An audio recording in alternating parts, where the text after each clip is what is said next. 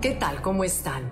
Hoy quiero platicarles sobre cuáles son los cuatro pilares de la salud que nos dan mayor energía.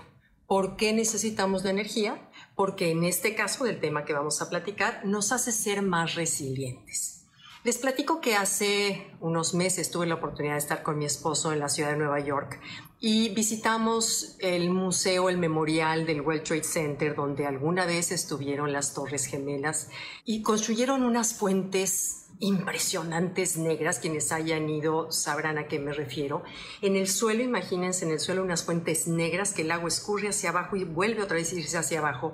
Y cuando tú lo ves sientes que el alma se te va junto con esa agua. Pero bueno, caminaba yo por ahí pensando en lo que la vida nos cambió a partir de esos hechos del 11 de septiembre del 2001 y ah, me encontré con un árbol hermoso, floreado. Bueno, y esta historia la suelo contar en mis pláticas porque de veras me encanta, me impresiona.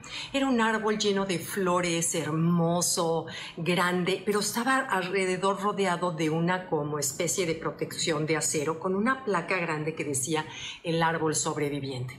Me intrigó, me puse a investigar y averigüé que bueno, después de, imagínense las toneladas de escombro, de concreto, de fierro que bajaron de las dos torres de 110 pisos cada una. Tú imagínate cómo estaban esos pobres árboles que quedaron abajo. Entonces, bueno, después de meses en que trataron de estar limpiando y limpiando los escombros, vieron que había un árbol tirado en el suelo, todo quemado, con las raíces cortadas y totalmente de muñones quemados. Pues no le hicieron caso, lo dejaron, continuaron limpiando pasaron los meses y uno de los operarios se dio cuenta que de ese tronco hecho cenizas había surgido una hojita verde.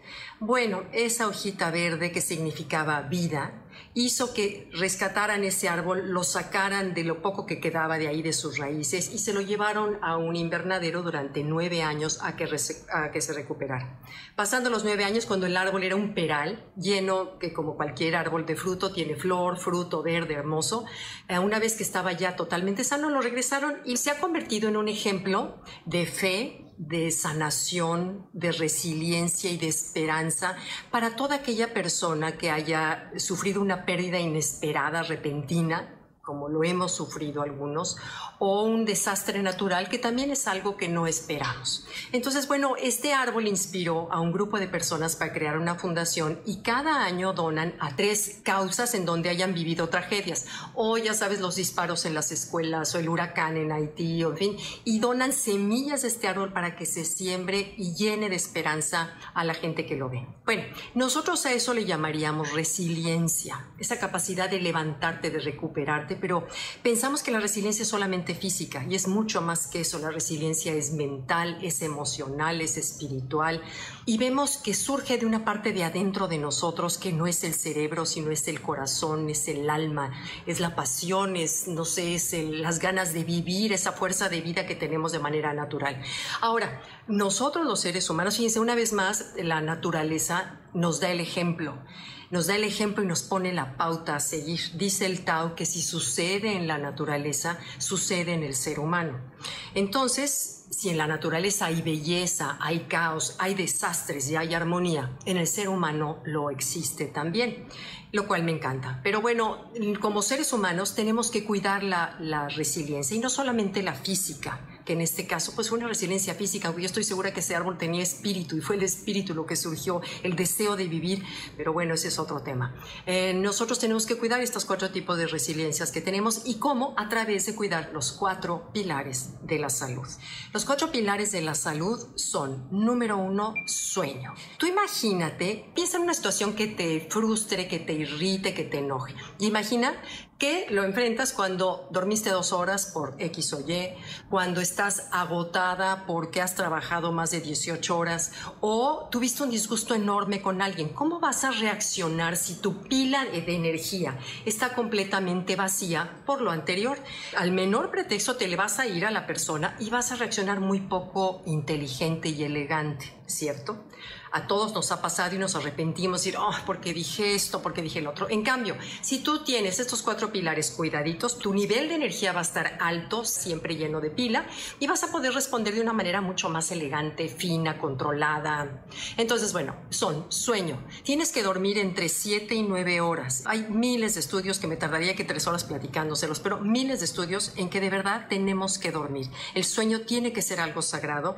Dejar las pantallas y las, todas las tentaciones a un lado, dejar Netflix tipo 9 y media de la noche y dormir por lo menos 7 a 9 horas porque al día siguiente eres otro. Simplemente si dormiste, tu energía es otra.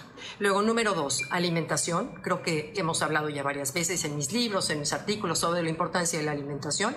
Comer sano, todo mundo sabemos qué es comer sano. El que no queramos hacer caso es otra cosa, pero lo sabemos.